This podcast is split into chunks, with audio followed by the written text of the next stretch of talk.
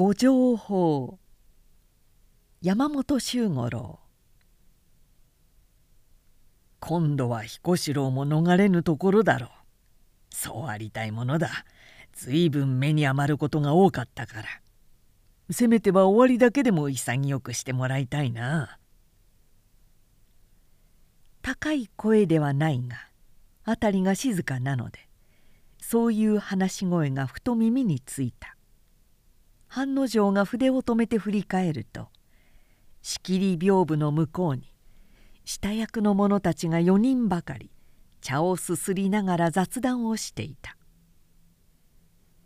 表情役所の午後はひっそりとして並んでいる役机にもほとんど人はいず半時前までは往来する者の絶えなかった廊下に羽の衰えたアブが一匹止まって柔らかい晩秋の日を浴びたままじっと動かずにいるのがいかにも静観という感じをそそるかに見える。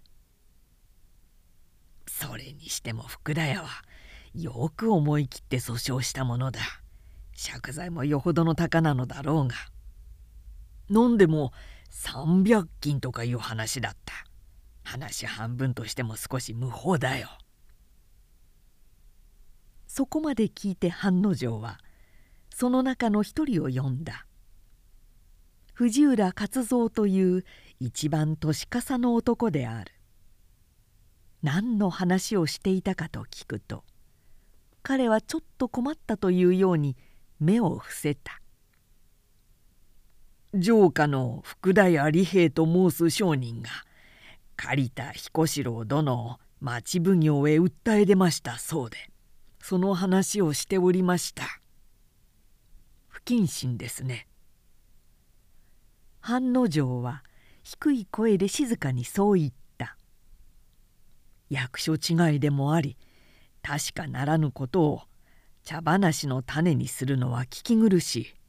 今後は固く無用です。ほっ！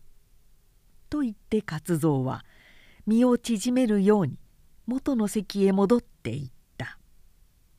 武者押しをしているのであろう外車の方から「えいえい!」という大勢の叫び声が魔導に聞こえやがてそれを縫って下城の時を知らせる太鼓が響き渡ったしかし深尾半之丞は筆に朱木を含ませながら再び長所を繰り始めた屋敷へ帰った半之丞が例のように井戸端で水を浴びていると歌手の一人が庭の方から松室勘右衛門を案内してきた「待っているから構わずやってくれ」そう言って勘右衛門は脇にある椎の切り株へ腰をかけた。もうおしまいだ。上がっていないか。いや所望があるんだ。一本立ち会ってもらおうと思ってね。くったくありげにそういう勘右衛門の顔を見て半之丞はふと目をそらすようにした。何か思案にあることがあるとかまたは一決意しなければならぬような場合に勘右衛門はよくやってきて一試合挑むのが常だった。何もかも忘れて試合に没入すること。半之丞の抜きん出て凛冽な呼吸にぶつかることによって事実しばしば困難を打開したことがあったのである。2人は同年の26歳で家柄もほぼ同じくらいだし気質も似ていた。幼少の頃から極めて親しい友人として成長してきたがその年女王3年の春半之丞は大目付に。勘右衛門は町奉行にと揃って重い役についてからは。それまでのようにしけじけ往来する暇もなくなり時たま役目のことで会うほかにはゆっくり話をする機会もなかったのである。では向こうへ行こう。体を拭き終わった半之丞はそう言って井戸端を離れた。百坪ほどある中庭の真ん中に人抱えばかりの柏木が立っている。右折にかかわらずそこで勃剣を振るのが半之丞の創業の日課だった。時には柏木の幹をも叩くので目通りの辺りは無残に樹皮がはげている。半之丞と寛右衛門とはそこで立ち会った。勃剣を取って相対すると珍しく寛右衛門は鋭い身構えを見せ眉の辺りに脈打つような闘志を示した。しかしよく見るとそれは虚勢に過ぎなかった。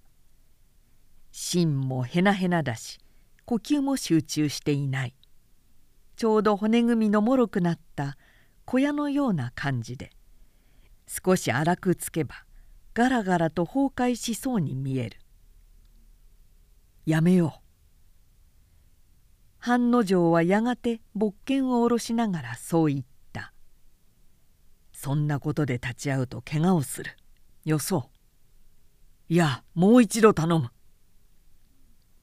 寛右衛門は瓶の辺りを赤くしながら言った「もう一度でいい。どうか頼む」半之丞は友の目をじっと見つめていたが「よし」とうなずくと再び勃剣を取り直した今度はかなり長い間があった寛右衛門はいつか額から総胸へかけて油汗を流し胸郭を突き破りそうに規則が荒くなってきたそして間もなく「えい!」という鋭い掛け声と一緒に半之丞の勃剣がゆらりと動いたと見ると寛右衛門は二軒余り後ろへ飛びし去って「参った!」と叫んだ彼は苦しそうに肩であえぎ全身びっしょり汗になっていた水を浴びてこないか半之丞はそう言ってきびすを返した。茶でも入れよう。そして今の方へ去った。寛右衛門が汗を拭って客間へ上がると妻女が茶を運んできて「今食事をしているからしばらく待ってくれるように」と断った。寛右衛門は暮れかかる庭を見やりながらまだ屈託の解けぬ顔つきで一人猛然と茶をすすっていた。食事をしまって半之丞が出てきた。いつになく暇取ってもう座には食が入っていた。寛右衛門は友が座るとすぐに実は困ったことができた」と切り出した。半之丞は庭の方を見たまま黙っていた。それで寛右衛門は続けた「おととい福田屋利兵が借りた彦四郎を訴え出たのだ。金子で175両余りと買いかけの金が50両ほどある。手代を同伴して小問類を揃えての訴えだ。一応内裁の方を進めてみたが聞かない。ご申請の主意もありとにかく訴訟を取り上げておいたのだが。福田屋をどうした？そのまま町役に預けた。それはよかった。それで何が困るんだ？そう言いながら半之丞はやはり庭の方を見ていた。彦四郎はあの通りの男で家中の評判も良くない。しかしともかくも500石の浜田藩士だ。これをしらすで裁くということは松平家全体の面目に関すると思う。特に今反省改革の時ではあるし下手をすると将来のご意向にも関わるから。しかし表沙汰になった以上は仕方がないだろう。そこなんだ。町奉行として訴訟を取り上げたからには裁きまで持って行かねばならぬ。だが藩士としてはそうするに耐えない。ただ一つの方法は彦四郎に自決させることだ。バカな。半之丞は吐き出すような調子で言った。先頃お触れのご周囲にはたとえ武士たりとも無道のことがあれば訴え出るべし。そう明記してあった。福田屋はそのご周囲によって訴え出たのだ。ましてそこもとが自分で言う通り今は反省改革の時ではないか。彦四郎に切腹させて切り抜けようというようなごまかしの策は最も戒めなければならぬ。俺は絶対に反対だ。では裁きにかけろというのか。それが町奉行としての唯一の責任だよ。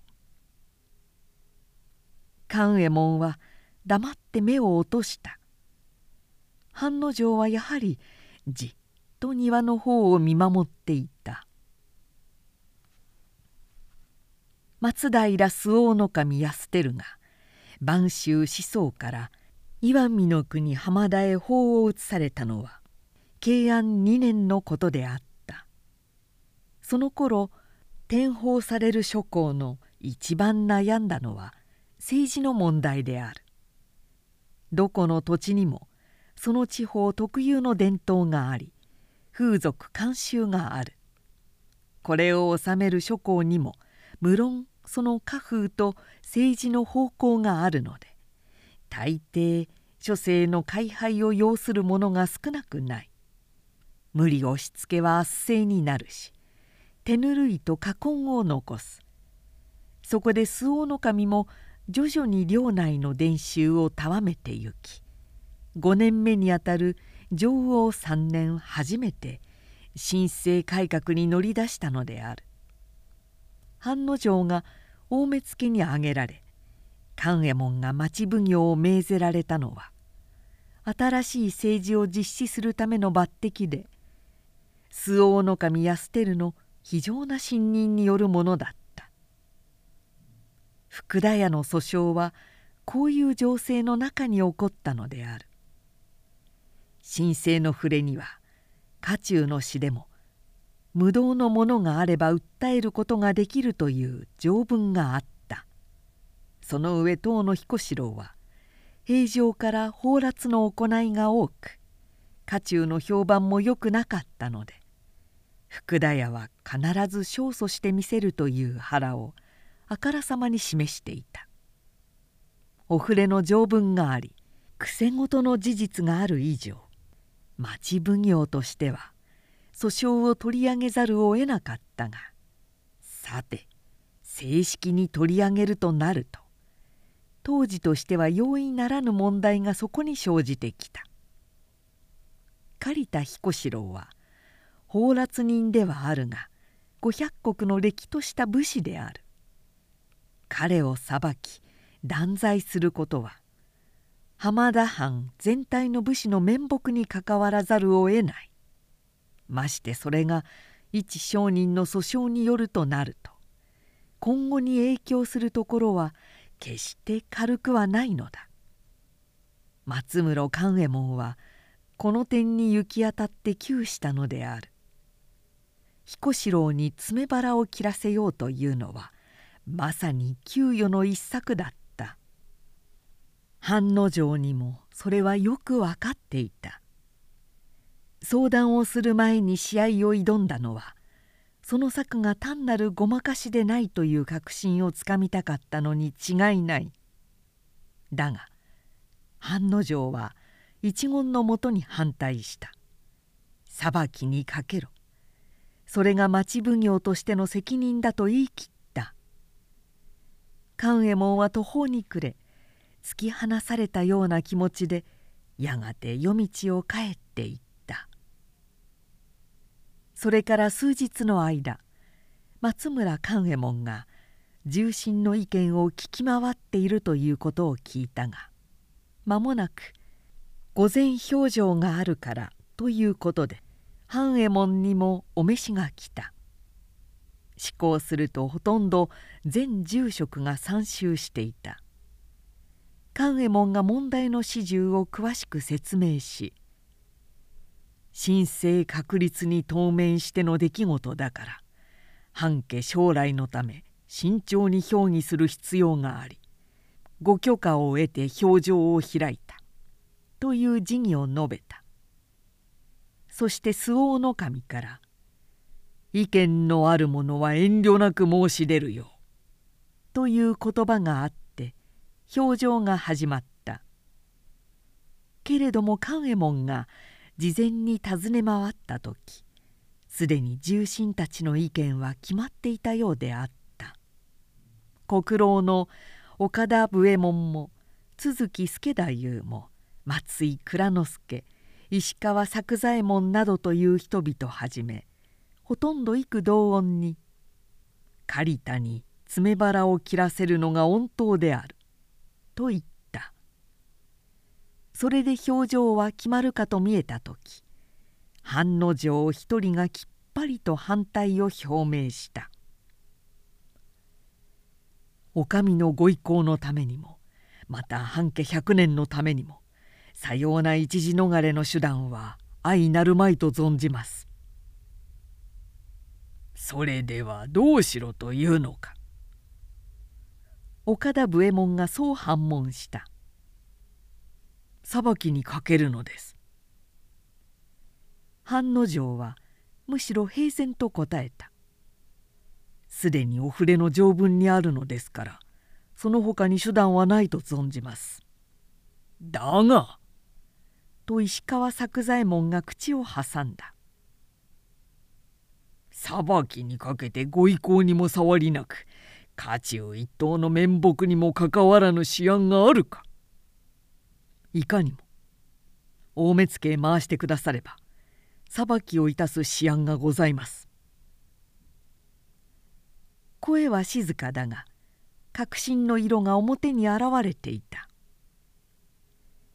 重臣たちは目を見交わししばらく説を戦わしていたがやがて岡田武右衛門が周防守の前へ進んで意見を言上した。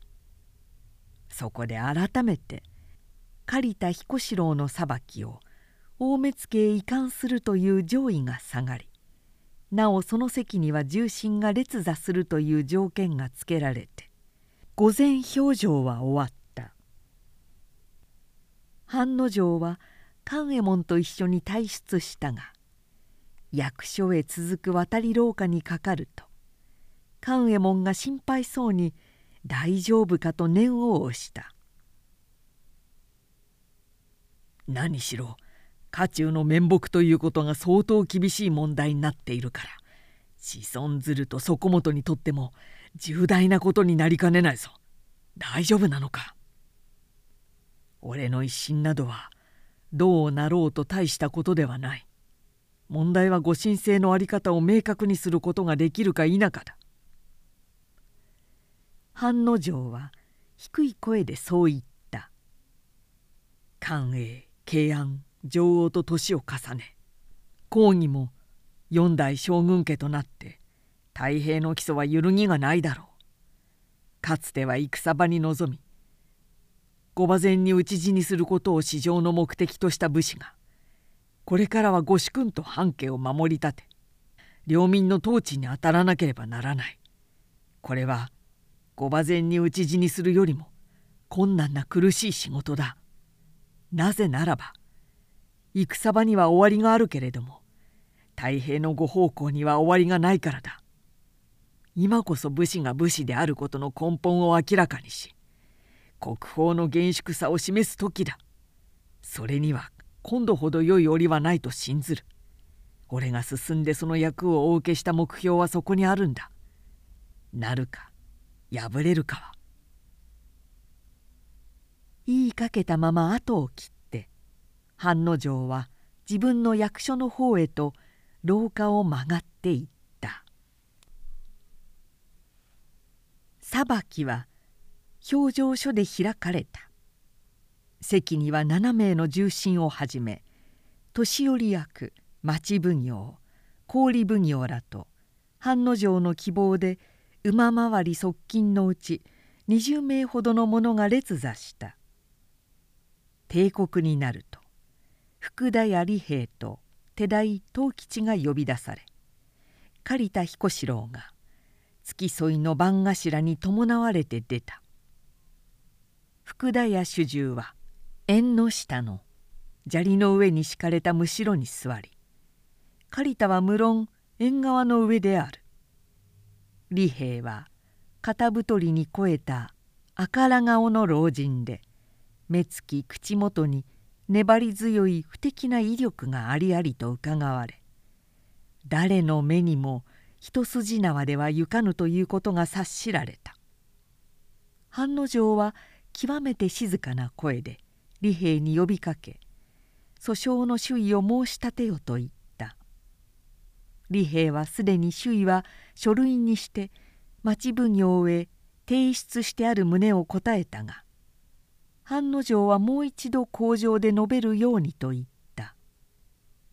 老人は手代を顧みて一綴りの書きつけを受け取りそれをくりながらしっかりした歯切れのよい口調で「何の年どの月に銀紙何菓子どの月に売りかけ何々の代価幾ばくそういうようにいちいちを明細に読み上げ督促をしても払う様子がなくついには刀を抜いて乱暴をする始末なのでよんどころなくご聖堂にすがったという異彩を述べた。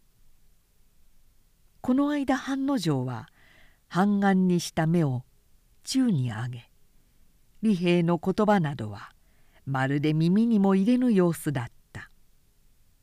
そして老人の陳述が終わってからもしばらくはそのままじっと動かずにいたがやがて同じように静かな声で「利兵その方は当家中の諸屋敷へ出入りをしておるな」と尋ねた「それならば侍の火星というものも存じておるであろう。表高が500石として実のお禄がおよそ300石ということも知っているはずだ。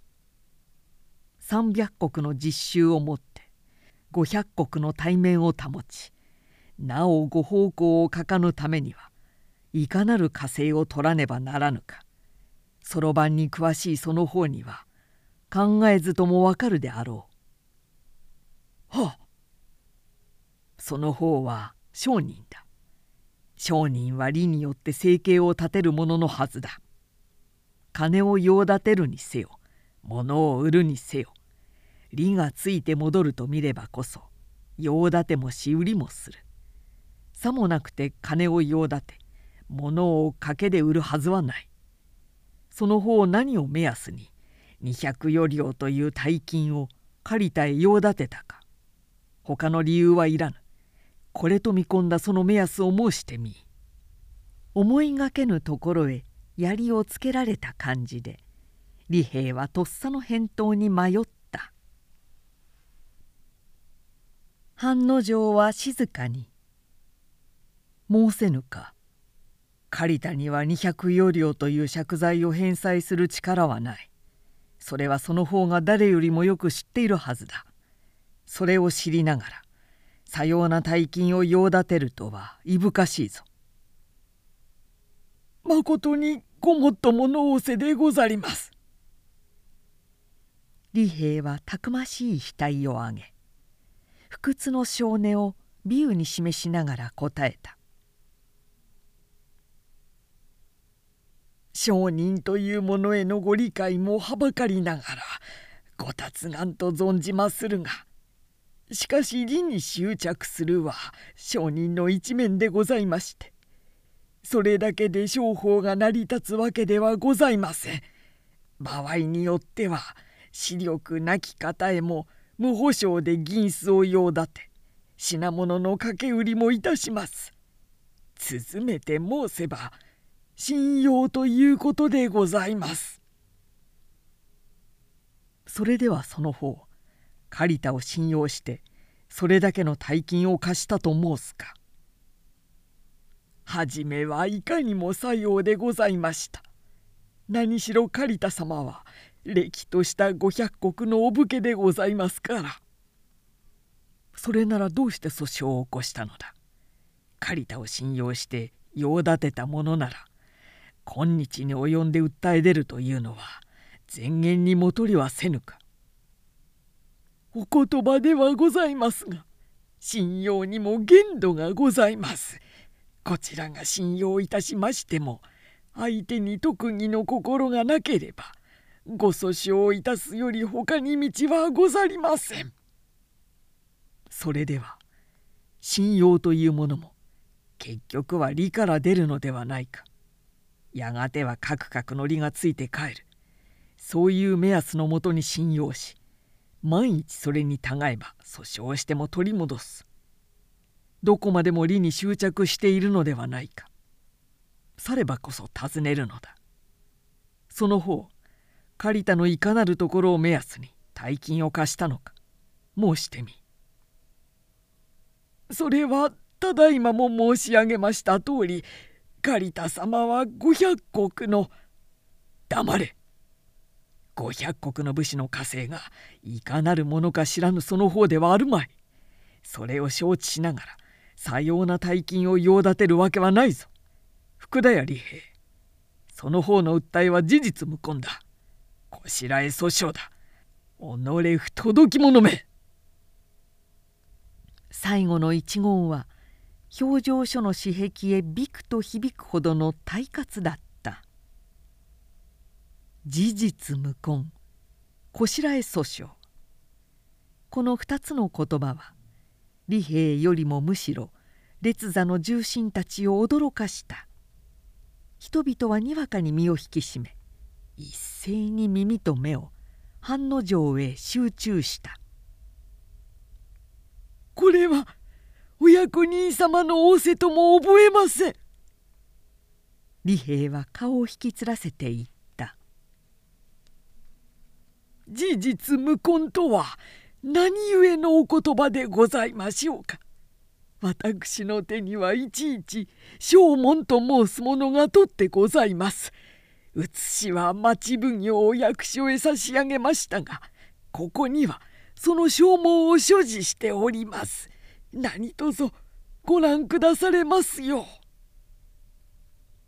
そして手代から一包みの書類を提出した下役の者がそれを取り次ぐと半之丞は包みを開き手荒く証文を改めた後ひとまとめにして「そこへ投げ出しながら言った「かような書きつけは人間が筆を持って書き作り版を押してでもできるものだ。かかるものを幾千枚持ち出したところで事実だという証にはならん。それではお伺い申し上げまする。利平はさっと青くなりながら言った。お役人様にはいかなる理由にて私のご訴訟を事実無根だと仰せられまするか何をもってこしらえ訴訟と仰せられまするかお伺い申しましょう。聞かせて使わそう。そううなずいた半之丞は初めて借りた彦四郎の方へ目をやり失礼ながら作業を拝見する」と丁重に断った。体験はもちろん控え部屋に置いてある。すぐに下役の者が行って彦四郎の刀を持ってきた。半之丞は重臣の席へ黙礼して座り直し形を改めて静かに刀を抜いた。そして「作法を正しく表裏を打ち返し眺め終わると彦四郎に向かって「ご伝来の金長でござるな。見事にお伝えなさる」そう言って会釈し利平の方へ向き直って「この刀をそこからよく拝め」そう言いながら片手で高く前へ捧げた。利兵ばかりではない。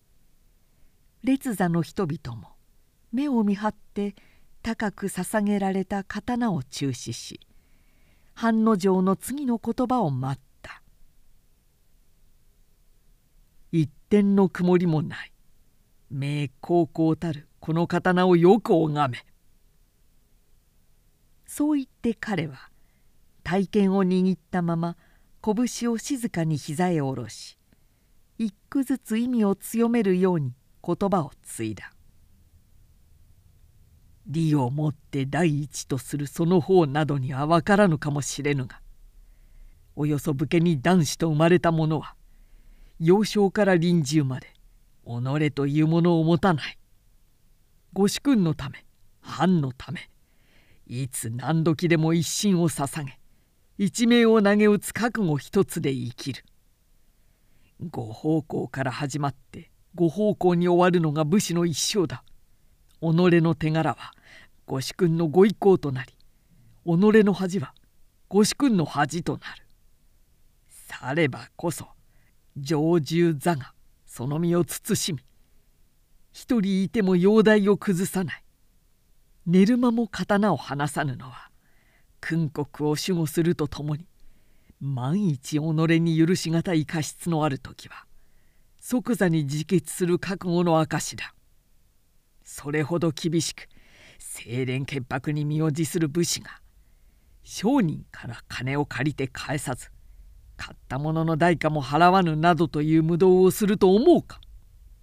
扇子で旗と畳を突き立て真っ向から内を入れるような調子でそう叫んだ時縁側に短座していた刈田彦四郎は打ちのめされたようにその神戸を垂れた。武士はおよそ7歳にして切腹の方を学ぶ。一生の第一が死ぬ稽古から始まるのだ。指針を捨て我欲を去るところから生涯が始まるのだ。それから生を終わるまでは片時も死を忘れることがない。そういう生き方をする武士にその方の申し立てるような癖事を犯すことができると思うか。断じてありえない。その方の訴えは事実無根だ。武士をしうる不届き至極なやつ縛り組にも処すべきであるがお上のお慈悲によって栄労を申しつける。立て。激しい叱咤とともに利兵と手代とは有無を言わさず引き出されていった。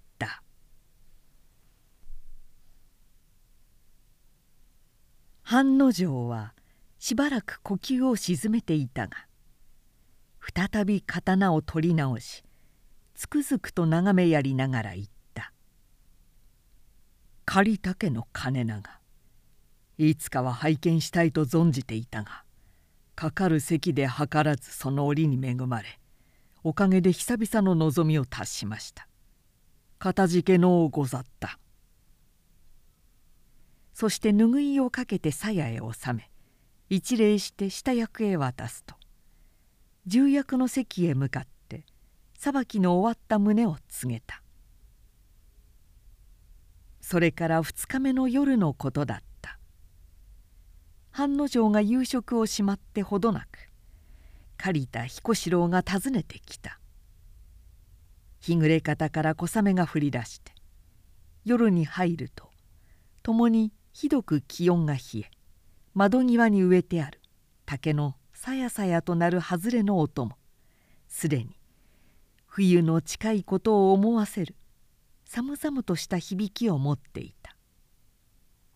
彦四郎は憔悴した顔を伏せ長いこと黙って自分の膝を見守っていたがやがて形を正して半之丞を見上げた。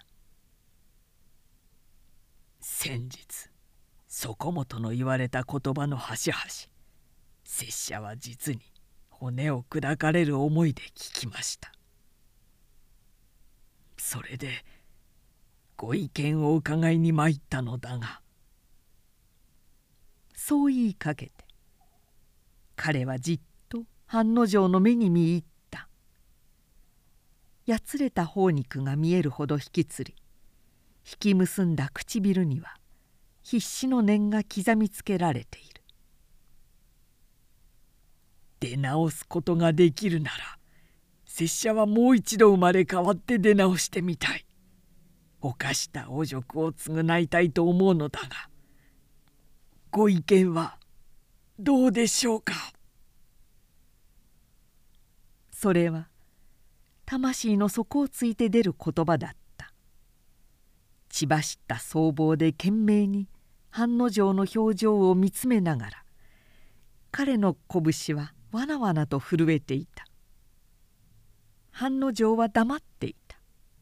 まるで古外の雨の音に聞き入ってでもいるように淡々たる姿勢で窓の方を見ていたそれから随分たって静かな低い声で言った「拙者は幼少の頃祖父からこういうことを聞いた。侍も人間である以上いかに身を慎んでも生涯に過失なしということは望みがたい。けれども二つだけは許すことのできぬものがある。一つは盗みをすること。一つは死に時を見誤ることだ。この二つは武士として許すことのできるものだと。彦四郎は目を閉じ神戸を垂れてしばらくじっと息を潜めていたがやがて「よくわかりました」とつぶやくように言い糸間を告げて立とうとしたすると半之丞は「しばらく」と言って次の前去り小さな紙包みを持って戻ってきたお帰りにこれを福田屋の棚へ置いて行かれるよう。え？